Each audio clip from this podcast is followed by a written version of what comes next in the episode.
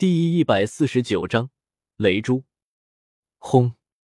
突然间，一道惊天的炸响在平江城响起，仿佛天在震怒一般，众人都被吓了一跳。只见平江城上空，一道巨大的青银色闪电沿着塔身疾驰而下，仿佛一条暴怒的巨龙正在宣泄着他的愤怒。出什么事了？怎么雷塔突然间启动了？上一次雷塔启动，还是几个月前魔兽入侵，难不成魔兽又来了？不可能吧！谁知道到底出了什么事？总不可能雷塔储存的雷电不够用了吧？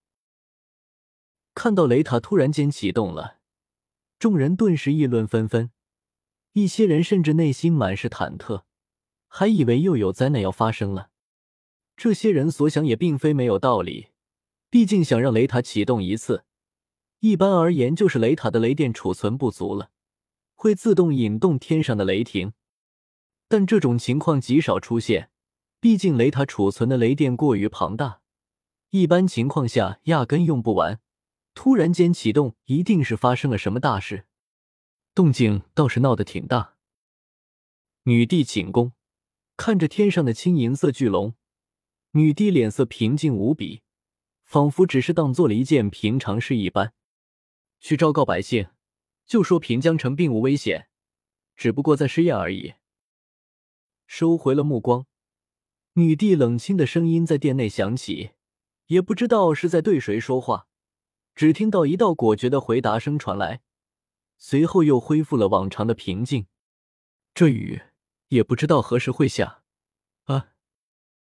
言有所指的叹息了一声，女帝的身影缓缓消失在窗边。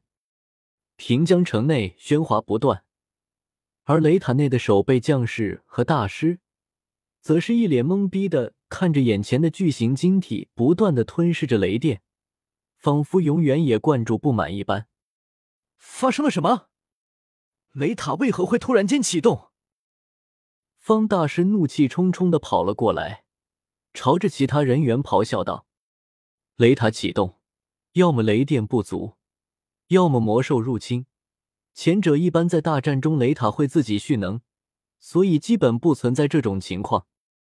而魔兽入侵，雷塔会由人控制，控制权在他手中，所以基本也没有可能。现在雷塔突然间启动，这不是在打他这位设计者的脸吗？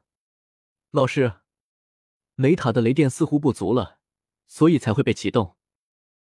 年轻男子，也就是方大师的徒弟叶寒。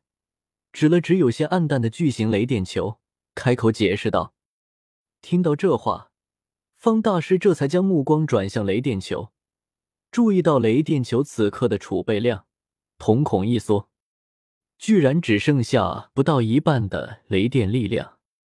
明白了雷塔启动的原因，方大师内心一沉，立马喝道：‘刚才雷电球明明是满的，到底发生了什么事？’老师。”好像是那位啸天公子修炼消耗了大量的雷电，叶寒凑了过来，弱弱的解释道：“不解释还好，这一解释，方大师顿时懵逼了。修炼居然消耗了这么多的雷电能量，这他妈不是坑人吗？快，直接断开电源！”待回过神来，方大师毫不犹豫的吼道：“不行，女帝有过命令。”不允许阻拦对方做任何事。话音刚落，南宫晴立马站了出来，反驳道：“虽然和萧天不是很喜欢，但南宫晴很清楚萧天在女帝眼里的重要性的。公是公，私是私，他还是分得清楚的。”这听到又是女帝的命令，方大师顿时语噎，怒气的挥了挥手。向着萧天所在的房间而去。此刻，房间内全部被雷电充斥着，已经形成了一道雷域，甚至将萧天的身影都被掩盖住了。剧烈的能量在房间内轰鸣，仿佛下一刻就要直接炸开了一般。怪不得雷电消耗的这么快。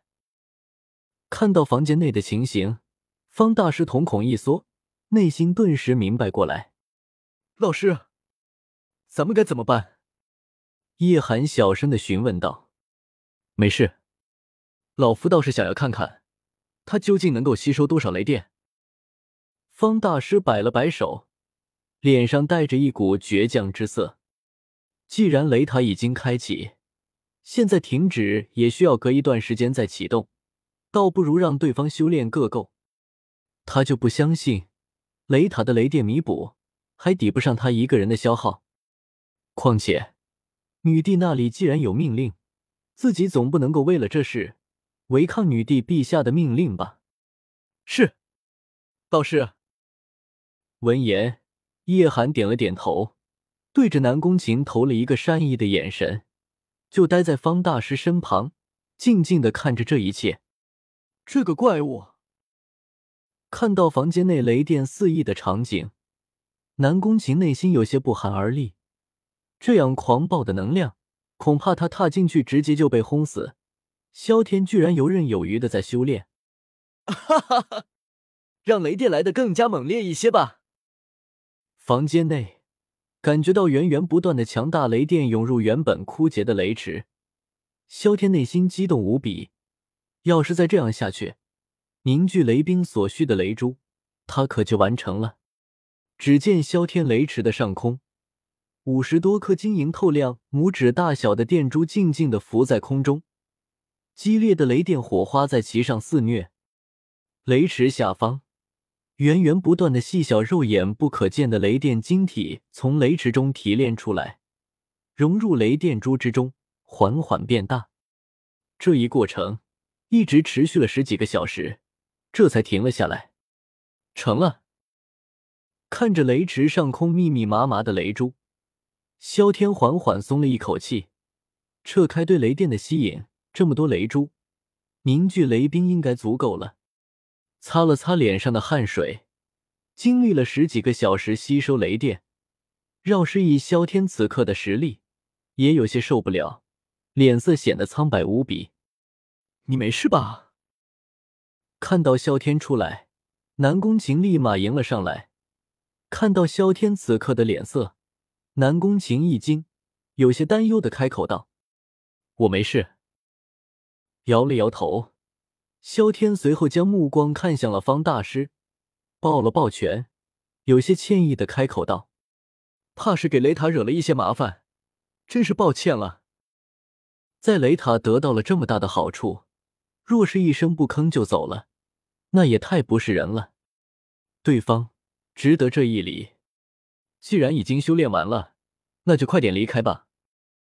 看到萧天行礼，方大师嘴角抽了抽。